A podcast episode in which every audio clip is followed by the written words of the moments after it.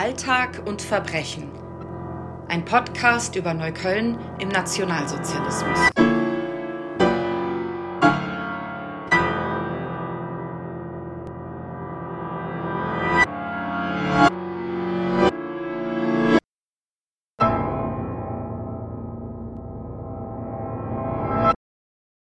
Hallo, herzlich willkommen. Mal wieder geht es bei uns um Neukölln im Nationalsozialismus.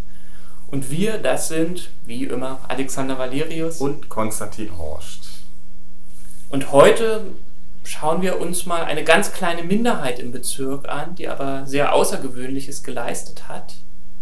Wir reden über den Widerstand gegen die Nazis in Neukölln. Wir haben das letzte Mal schon ein bisschen gesprochen, haben gesehen, viele haben sich angepasst, ein paar haben sich Absatz gehalten, die alten oppositionellen Kontakte gepflegt. Und dann gibt es eben wenige mutige Leute, von denen können wir sagen, sie haben Widerstand geleistet, aber was verstehen wir hier unter Widerstand, Konsti? Ja, grundsätzlich kann man sagen, man kann ein ganz breites Spektrum von Handlungen als widerständig werten. Ja? Das kann also von der Verweigerung des Hitlergrußes gehen bis äh, zum aktiven Kampf gegen die Nazis. Äh, insgesamt, auch das hatten wir aber schon beim letzten Mal angedeutet, war es aber nur eine ganz kleine Minderheit, die wirklich äh, in offenen Widerstand getreten sind. Letztendlich stand jede Neuköllnerin und jeder Neuköllner vor der Entscheidung, unterstütze ich die Nazis aktiv, passe ich mich an oder trete ich wirklich in Gegnerschaft zum Regime. Wer diesen letzten Weg wählte, der musste extrem vorsichtig sein. Denn nicht nur die Sicherheitsbehörden des NS-Staates waren hinter einem her, ja, Polizei, SD, SS, Gestapo, äh, sondern auch die Nachbarn beobachteten einen und denunzierten einen. Und Widerstand hat man ja wahrscheinlich meistens nicht alleine geleistet. Nein, genau. Man musste äh, nach Verbündeten suchen, man musste austesten, was war sagbar, man musste langsam Vertrauen aufbauen. Denn es gab auch überall Spitze. Eine ganz wichtige Tätigkeit des Widerstands ist der Informationsaustausch und die Informationsweitergabe. Es ging darum, eine Gegenöffentlichkeit herzustellen und die Deutungshoheit des NS-Regimes über die politischen Prozesse zu unterwandern. Mhm. Also Flugblätter drucken zum Beispiel. Das ist eine ganz wichtige widerständige Handlung. Danach, also darüber hinaus, gibt es vereinzelte spektakuläre Widerstandsaktionen, aber die sind ganz selten. Äh, alle Form von Widerstand gab es hier in Neukölln und wir werden jetzt einige kennenlernen in der nächsten halben Stunde.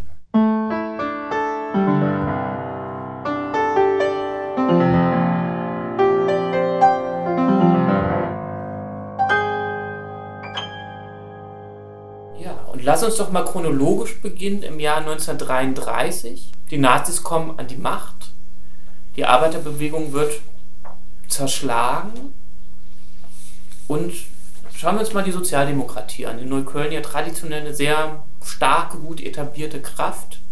Wie, wie gestaltet sich das da, das, das Ende der offiziellen Parteiarbeit? Gibt es denn da welche, die dann direkt zum Widerstand übergehen? Ja, die gibt es. Ähm, man muss sagen, die SPD-Führung hat einen sehr ja, legalistischen, also einen äh, Kurs gefahren, also einen sehr legalistischen Kurs gefahren man wollte überhaupt nicht in illegale Arbeit eintreten und hatte Schwierigkeiten, sich umzustellen. Viele alte Sozialdemokraten waren auch so der Meinung, gerade also so die ältere Generation, man muss die Nazis nur abwirtschaften lassen. Also äh, die können sich eh nicht lange an der Macht halten, weil sie keine Ahnung von der Politik haben. Äh, das Problem erledigt sich quasi von selber. Dagegen waren es eher junge äh, Sozialdemokraten, zum Beispiel Angehörige der sozialistischen Arbeiterjugend, der SAJ, die sich dagegen empört haben und die gesagt haben, wir müssen aktiven Widerstand leisten, wir müssen äh, auch illegale Strukturen aufbauen. Und das haben die auch gemacht. Viele kamen aus Neukölln. Ne? Genau, und ein prominentes Beispiel, das ist die Parole aus Neukölln. Ähm, ganz vorne dabei war ein junger Neuköllner Buchdrucker, Helmut Bock. Ähm, und der berichtet später rückblickend die, äh, von der Gründung dieser Widerstandsgruppe so. Da hören wir jetzt mal in die Quelle rein. Noch vor dem Verbot der SPD im Juni 1933 gab es einmal in einem Lokal in der Neuköllner Hubrechtstraße eine Diskussion, an der sich auch der Kreisvorsitzende der SPD Neukölln, Genosse Hermann Hanisch, beteiligte. Er vertrat die Meinung, dass man die Nazis abwirtschaften lassen sollte. Eine offizielle Argumentation des Parteivorstandes, gegen die ich mich ganz entschieden wandte und mich für den aktiven Kampf gegen den Faschismus einsetzte, auch unter illegalen Umständen.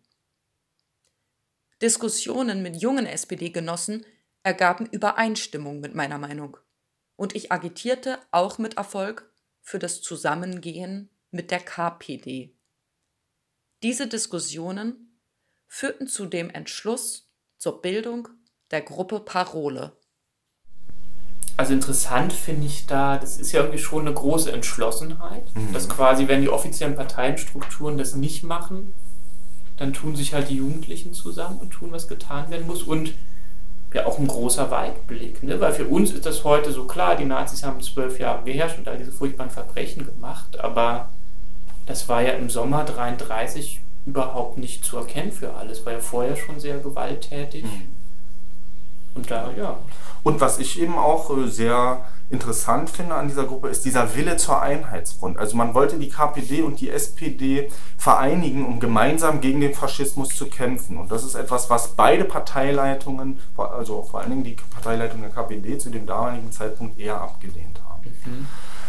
Also die Einheitsfront von unten war dann so ein bisschen das Ziel. Aber wie sah denn die praktische Arbeit aus von dieser Gruppe Parole? Ähm, die haben Flugblätter erstellt und sie haben diese äh, Zeitung gedruckt, die Parole. Äh, nach dem Reichstagsbrand im Februar 1933 äh, haben sie ein Flugblatt erstellt mit dem Titel Hitler am Pranger. Davon wurden ungefähr 1000 Exemplare gedruckt und darin wurden, wurde den Nazis ganz klar die Verantwortung für diesen Reichstagsbrand gegeben. Und wir erinnern uns, die Nazis hatten ja gesagt, die Kommunisten haben den Reichstagsbrand angezündet mhm. und deswegen errichtet man jetzt die, äh, die Diktatur um sich zu schützen, aber 1000 Leute haben die erreicht, das ist jetzt auch nicht viel. Äh, nein, man muss dazu sagen, ein, ein so ein Exemplar ging durch viele Hände. Ne? Man hat es an Freunde und Sympathisanten weitergegeben und also viele Menschen haben ein so ein Flugblatt ja. gegeben. Ja, dann haben wir also die Zeitung, die wurde gedruckt in der heutigen Sonnenallee. Ähm, ein Zahnarzt war auch Teil dieser Gruppe und ähm, in dieser Zahnarztpraxis, von dem äh, wurde diese Zeitschrift gedruckt. Aber mal ganz naiv, also warum eine Zahnarztpraxis zum Zeitungdrucken? Ganz einfach aus Tarnungsgründen. Okay, das heißt, man konnte jetzt nicht offiziell in eine Druckerei gehen und das. Nee, selbstverständlich nicht. Das war ja, ja illegal. Ja? ja? Also das war ja eine illegale Widerstandstätigkeit, für die man äh, hohe Haftstrafen zu erwarten hatte. Das werden wir auch gleich noch hören, was die äh, ja. die Mitglieder dieser Gruppe dann erwartet. Aber das ist ja logistisch ein Aufwand. Ne? Ich meine, heute kann man relativ einfach einen Twitter-Kanal eröffnen, aber die, die brauchen ja Papier, die brauchen Tinte, äh, lauter so Sachen. Ne? Genau, also äh, circa 100 Personen sollen zu dieser Gruppe gehört haben, also eine sehr große Zahl und da hat natürlich jeder so seine Fähigkeiten eingebracht. Ne? Äh, der Helmut Bock, der war Buchdrucker, der konnte also die, ja, die Druckvorlagen äh, erstellen und hat das Ganze äh, organisatorisch geleitet.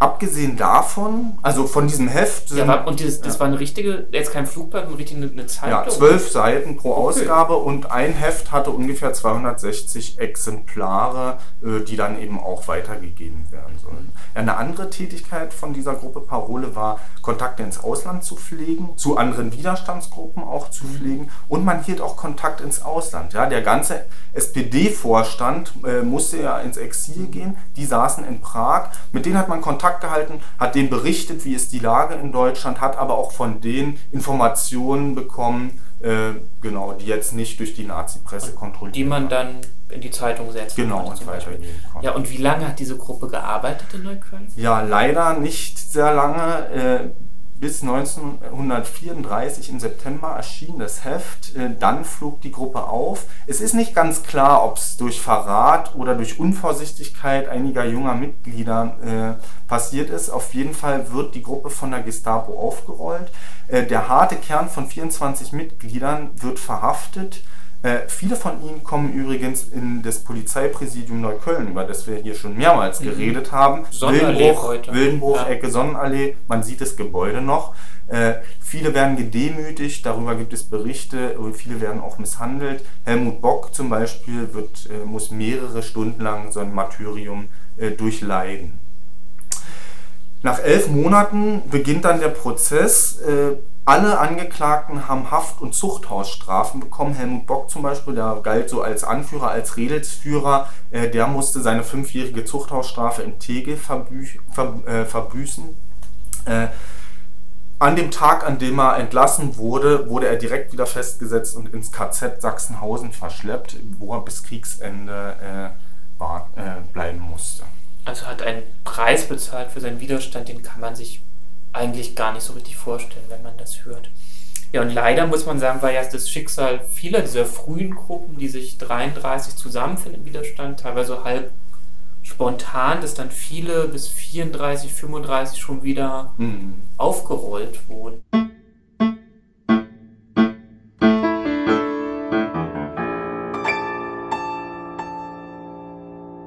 Jetzt haben wir was gehört von Sozialdemokraten, die sich da engagiert haben. Als vielleicht ein Beispiel auch aus den Reihen der Kommunisten. Was gab es da für Aktionen?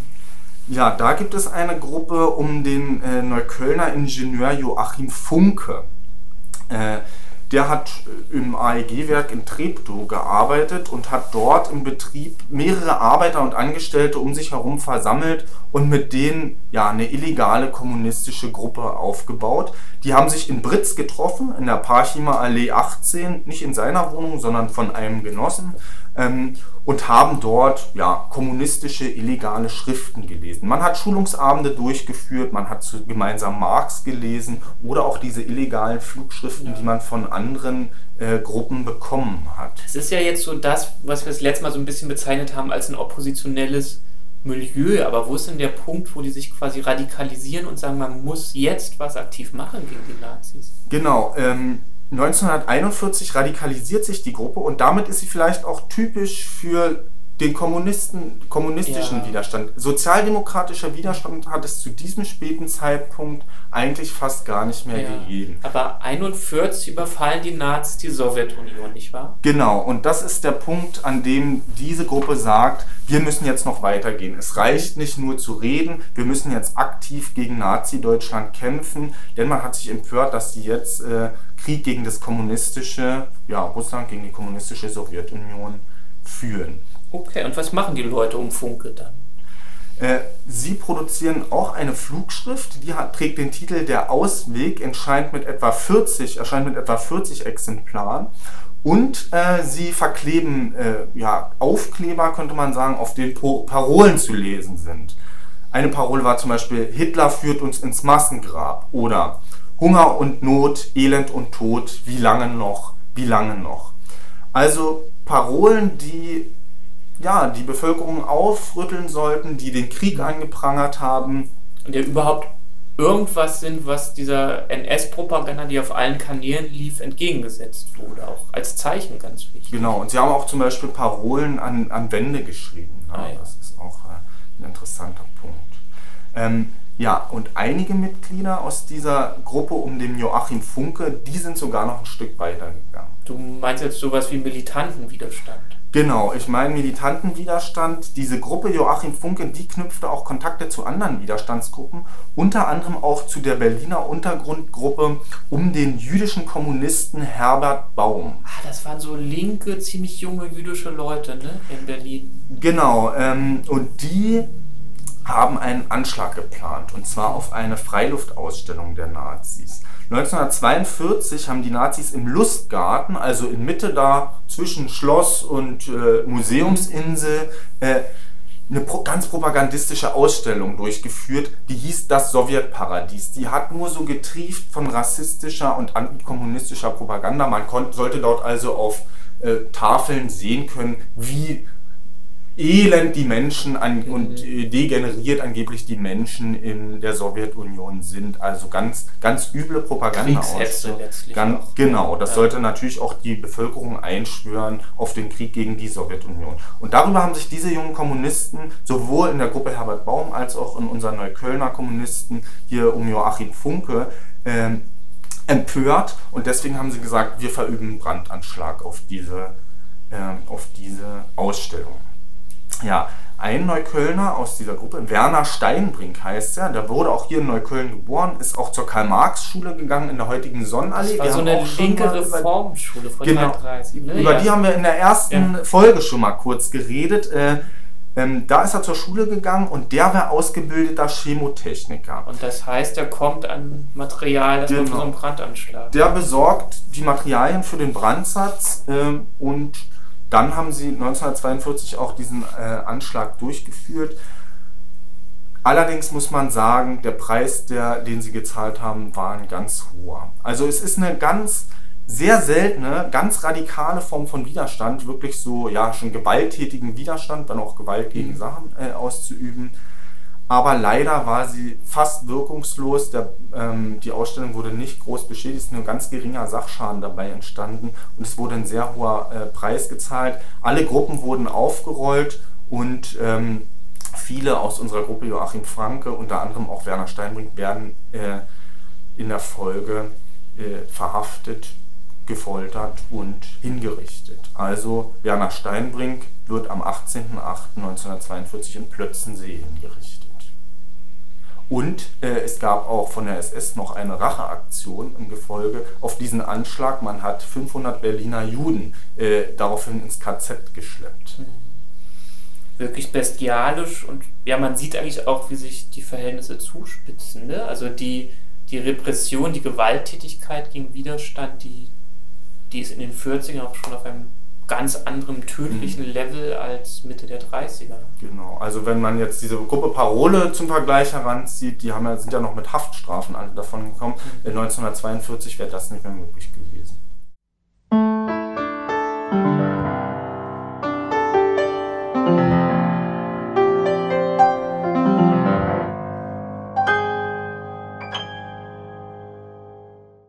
Jetzt haben wir sehr viel über die Linke gesprochen im äh, Nationalsozialismus und über deren Widerstand. Gab es denn noch andere Gruppen, Bevölkerungsteile, von denen Widerstand ausgegangen ist? Ja, jein. Mal schauen. Also ich finde, ein, ein Gebiet, das sich immer lohnt anzuschauen in der Zeit, ist die Kirche. Ja. Die evangelische Kirche war nämlich der einzige Ort, wo die Nazis eine offene Opposition mehr oder weniger geduldet haben damals. Mhm. Das, diese sogenannte bekennende Kirche, muss man aber sagen, blieb eine kleine Minderheit in der Kirche, in der protestantischen Kirche, konnte aber an einzelnen Orten in bestimmten Gemeinden dann doch auch Mehrheiten erlangen und da Einfluss nehmen. Ah ja. Konnten Sie das auch in Neukölln? Ah, nicht so richtig. Also Neukölln hat nicht zu den Schwerpunkten der bekennenden Kirche gehört, aber es gibt Vertreter der bekennenden Kirche, sowohl Pfarrer als auch Laien in den Gemeinden, zum Beispiel an der Martin-Luther-Kirche, das ist da in der Fuldastraße, Backsteinbau, an der Nikodemuskirche in der Nansenstraße oder auch die Bethlehemsgemeinde am Richardplatz, mhm. sind aber eher weniger und auch in diesen Strukturen der bekennenden Kirche sind die jetzt nicht sehr aktiv. Ja, verstehe. Und ähm, in diesen Gemeinden treffen sich dann Nazi-Gegner oder wie muss ich mir das vorstellen? Das kommt sehr drauf an. Also die bekennende Kirche hat eigentlich eine zentrale Forderung. Die Nazis sollen sich nicht in die kirchlichen Angelegenheiten einmischen. Also auch hier in Neukölln in den Gemeinden, wir können davon ausgehen, das ist so der Mindestkonsens, da werden sich alle darauf einigen, die da äh, dabei waren. Und das ist ja schon mal eine Provokation, ne? weil mhm. die Nazis haben ja den Anspruch, sie wollen alle Lebensbereiche kontrollieren, natürlich auch die Kirche. Jetzt gibt es aber auch Leute in der bekennenden Kirche, die wollen halt kirchlich ihr Ding machen, sind in anderen Punkten aber durchaus auch einverstanden mit den Nazis. Also zum Beispiel, dass jetzt ja, die Verfolgung der Juden und der Kommunisten, das deckt sich auch ganz gut mhm. mit so Vorbehalten, die die Kirche auch hatte gegen bestimmte Bevölkerungsgruppen. Es gibt aber genauso in der bekennenden Kirche Leute, die haben wirklich eine sehr klare antifaschistische Haltung. Ein wirklich ungewöhnliches Beispiel hätten wir da auch hier in Neukölln. Arthur Rackwitz, Pfarrer an der Philipp-Melanchthon-Kirche in der Kranoldstraße, so zwischen Hermannstraße und Kranoldplatz, bisschen außerhalb vom Ring ist die. Mhm. Was ist so ungewöhnlich an dem?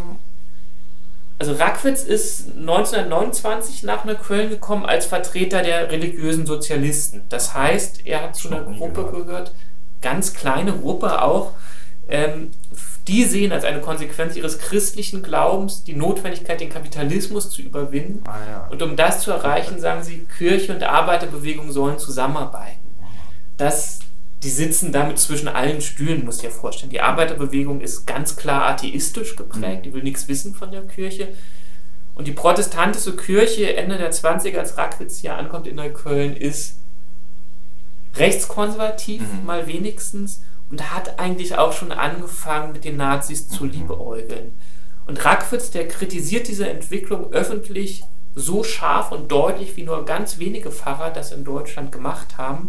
Zum Beispiel in einem Artikel, der im Herbst 1932 veröffentlicht wird.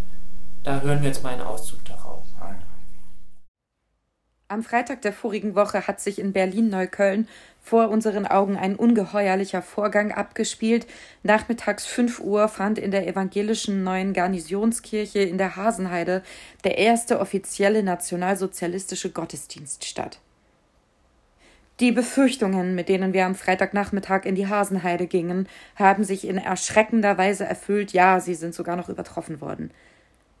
Als wir das Gotteshaus betraten, fanden wir darin eine Gemeinde versammelt, die fast ausschließlich aus Nationalsozialisten, teils in Zivil, teils in Uniform bestand.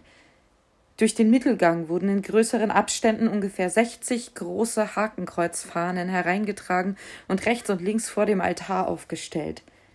So oft der Fahnenträger die Kirche betrat, erhoben sich die Anwesenden von den Sitzen und grüßten sie nach Faschistenweise mit erhobenen Händen.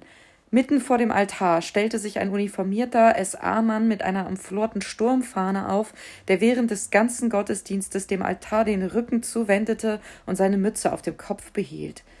Auch einige prominente Führer der Bewegung wurden bei ihrem Eintritt in die Kirche mit dem Faschistengruß empfangen. Der Geistliche, Pfarrer Wenzel aus Neukölln, der das Eiserne Kreuz erster Klasse an seinen Talar geheftet hatte, las die Seligpreisungen in einer für diesen Kreis passenden Auswahl unter vorsorglicher Weglassung der Friedfertigen. Zwei Verse eines Lutherliedes leiten über zur Predigt, die von Anfang bis zum Ende ein einziger Lobgesang auf die Hitlerbewegung ist. Wir fragen uns betroffen, wird solcher Missbrauch einer evangelischen Kirche, solche Karikatur eines christlichen Gottesdienstes eine Ausnahme bleiben? Oder werden wir bald überall in Preußen ähnliches und Schlimmeres erleben? Okay, das ist ja schon eine sehr deutliche Kritik, die er da äußert. Allerdings natürlich 1932 noch vor der Machtergreifung der Nazis. Hat er sich nach 1933 immer noch so kritisch geäußert? Hat er nicht, aber dafür gibt es, denke ich, ganz verständliche Gründe. Im Herbst 32, also in der Zeit, als auch dieser Artikel geschieden ist, ist Rackwitz von seiner Kirchenleitung scharf ermahnt worden, dass er sich politisch zurückhalten soll, wenn er weiter Pfarrer sein will. Also einerseits klar, so ein Pfarrer muss pro forma, sollte politisch eher neutral auftreten, aber ganz klar, ne, die Kirchen waren auf einem Rechtskurs und haben auch geguckt, dass sie so Stimmen zum Schweigen bringen. 1933 hat Rackwitz äh, Hilfe organisiert für sozialistische Pfarrer, die Berufsverbot erhalten haben. Das hat einige getroffen damals. Er hatte sogar Briefkontakt mit einem von ihm, der saß im Zuchthaus wegen seinem Engagement.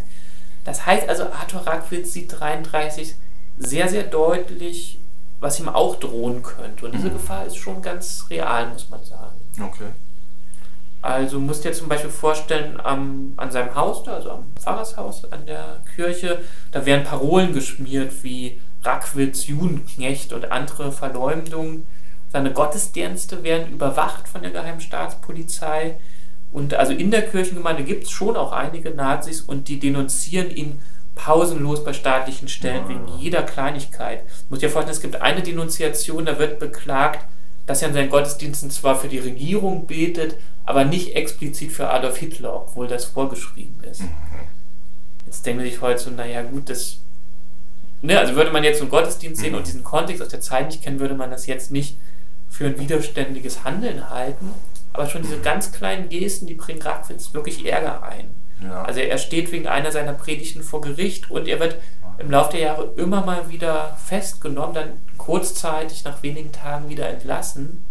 Aber es ist immer die Drohung, naja, vielleicht kommt er irgendwann nicht wieder raus aus dem Polizeipräsidium am Alex, sondern verschwindet dann doch in einem KZ. Mhm. Und trotzdem kann er als Pfarrer weitermachen. Und das ist also für seine Gegner in der Kirche eine riesige Provokation. Die werden dann quasi selbst aktiv und quasi die Nazis in den Kirchen fordern jetzt von der Kirchenleitung, vom Staat, dass endlich mal durchgegriffen werden muss, in einem Flugblatt, das sie am 22. September 1941 an fast allen Neuköllner Kirchen verteilen. Und daraus hören wir jetzt mal einen Auszug wie lange soll Pfarrer Arthur Rackwitz noch hier amtieren? Es ist ja nicht nur uns, sondern auch den Kirchenbehörden bekannt, dass Pfarrer Rackwitz 1929 als religiöser Sozialist nach Neukölln kam. Bis zum heutigen Tage hat er seine Gesinnung nicht geändert, auch das ist stadtbekannt. Aber die Behörden haben bisher nichts veranlasst, obwohl seit Jahr und Tag auf diesen unhaltbaren Zustand hingewiesen wird. Staats- und Parteistellen müssen sich laufend mit Pfarrer Rackwitz beschäftigen. Aber ihm passiert nie etwas. Also ja, klar, die Nazis hatten den auf dem Kieker. Das war für die ein absolutes Ärgernis, dass der immer noch predigen konnte. Ja. Okay, äh, wieso haben denn die Nazis ihn nicht einfach verhaftet? Na, du, ich denke, ein Grund könnte seine Popularität gewesen sein. Also Rackwitz war beliebt, das hat man darin gesehen, seine Gottesdienste, auch sein Konfirmandenunterricht waren immer sehr gut besucht. Es gab auch Nazi-Pfarrer an derselben äh, Kirche und die hatten eher Probleme, Leute in ihre Gottesdienste zu bekommen. Und das ging also den Neuköllner Nazis unglaublich gegen den Zeiger. Die haben dann schon versucht, Leute einzuschüchtern, dass sie nicht mehr zu Rackwitz gehen. Hat nicht so richtig geklappt. Mhm. Ja, und ich habe den Eindruck, das ist auch so ein bisschen so ein Grund, warum die sich nicht an ihn rangetraut haben, dass wenn die den jetzt einfach wegverhaften von der Kanzel, dass es dann einen riesigen Aufschrei gibt mhm. in der Gemeinde. Und ich glaube also, dass er so in der Öffentlichkeit stand, hat ihn da dann auch geschützt.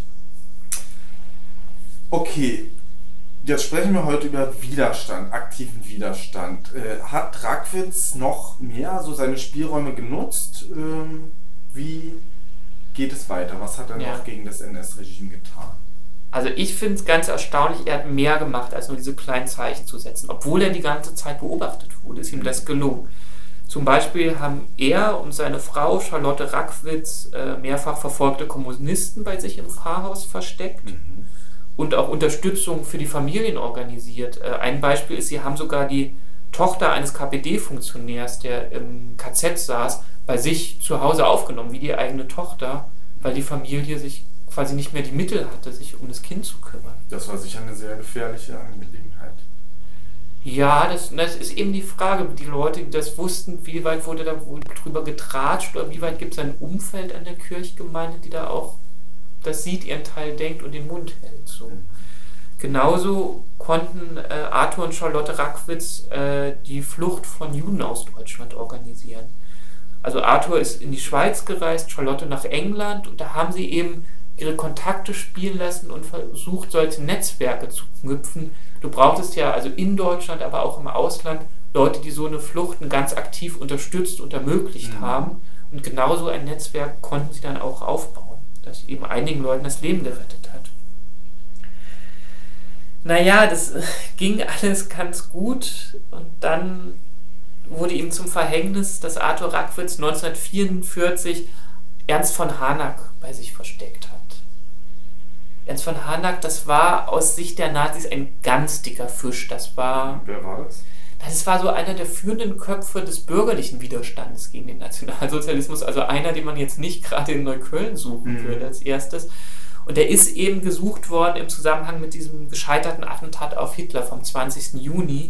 Stand ja weit oben auf allen Fahndungslisten in ganz Deutschland, ist dann gefasst worden und das hat dann eben auch Arthur Rackwitz äh, reingerissen.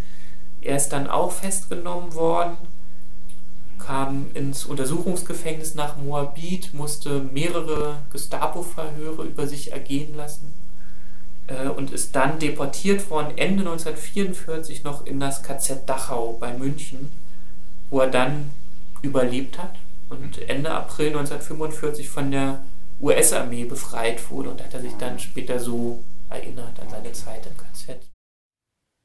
Und am 30. April, glaube ich, waren dann plötzlich die amerikanischen Panzer auf dem Appellplatz. Es war ein Sonntag, ich hatte gerade noch selber die Predigt gehalten, der mächtigen Kanonendonner aus München her. Für mich war es eine Lehrzeit, ein Leben ohne jeden Besitz. Splitternackt wurde man eingeliefert, alle Haare, die man am Körper hatte, wurden abrasiert, das geschah der Läuse wegen hauptsächlich, die da so sehr grassierten. Jeden Tag wurde einem vorgeführt, denkt bloß nicht, dass ihr hier herauskommt, höchstens durch den Schornstein vom Krematorium. Also diesen Tag der Befreiung zu beschreiben, ist mir heute noch unmöglich ohne tiefste Bewegung, denn wir haben nicht geglaubt, dass wir dort noch lebend herauskommen würden aus Hitlers KZ. Ja, und schon wenige Wochen nach dieser Befreiung ist Arthur Rackwitz zu seiner Gemeinde zurückgekehrt. Mhm. Die hat während seiner Abwesenheit jede Woche im Gottesdienst für ihn gebetet. Wow. Auch ein Protestzeichen, wenn man so will. Ja, und Rackwitz war ja noch bis in die 1960er Jahre hinein Pfarrer an der Philipp-Melanchthon-Kirche. Ja. Okay. Ja, äh, vielen Dank für diese interessante Schilderung von dem Arthur Rackwitz. Ein ja. ganz ein Fall, von dem ich noch nie ja. gehört habe. Es ist interessant, weil man sieht, es ist nochmal was anderes als jetzt diese Gruppen aus der Arbeiterbewegung. Aber es gibt hier eine ganz enge Verbindung ne, vom Widerstand in der Kirche mit der Arbeiterbewegung. Ja. Das ist auch schon ein besonderer Fall und auch mal wieder was, wo Neukölln sich vielleicht auch abhebt von anderen Orten in Deutschland. Was sehr spezifisch Okay, wenn wir jetzt mal versuchen, ein kleines Fazit äh, zu ziehen von den verschiedenen Widerstandsgruppen oder widerständigen Personen, die wir heute gehört haben, was könnte man da sagen? Eine Sache, die ja auffällt, ist äh, diese berufliche Verknüpfung. Ja, wir haben den Buchdrucker, der Flugschriften druckt, mhm. den, was ist der? Chemiker, Chemotechniker, Chemotechniker ja. der Material für einen Brandsatz besorgen kann und wir haben den Pfarrer, der ein Stück weit geschützt ist, auch durch seinen Beruf, mhm. seine Tätigkeit in der Kirche. Und die nutzen das aus. Ja, also jeder bringt so seine Fähigkeiten ein, um aktiven Widerstand gegen den Nationalsozialismus zu leisten. Ja. Wir haben gesehen, es gab Netzwerke, ja. ne? Also diese Parole, auch wenn es einen harten Kern gab, der auch geschnappt wurde, gab es ringsherum ein großes Netzwerk an Verteilern oder Leute, die logistisch Sachen organisiert haben die übrigens ein großer Erfolg, haben wir gar nicht gesagt, die nicht in die Fänge der Nazis geraten sind. Ja.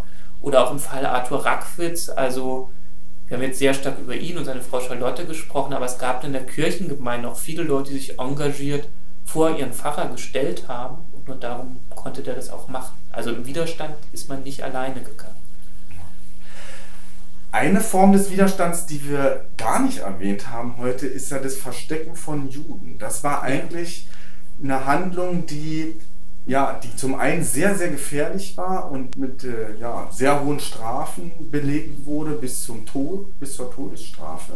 Ähm, und die ja ein Widerstand war eigentlich gegen die rassisch, rassistische Politik der Nazis. Ja. Ne? ja, und wo es dann auch Leute gab aus der alten Arbeiterbewegung, aber auch Leute ganz ohne politischen. Hintergrund, die sich einfach individuell empört haben. Und, aber du konntest, ich denke, also wir haben bis jetzt ja auch wenig gesprochen über jüdisches Leben, über Antisemitismus, das müssten wir uns nochmal gesondert anschauen. Genau, dafür werden wir die nächste Episode, ja. das werden wir in der nächsten Episode in Angriff nehmen. Wir danken uns erstmal sehr bei euch, dass ihr immer noch einschaltet. Wir bedanken uns bei Anna Gesewski, die so toll die Quellen eingelesen hat. Und bei Felix Marcel, von dem die Musik Und wir hören uns nächste Woche. Bis dann. Tschüss. Tschüss.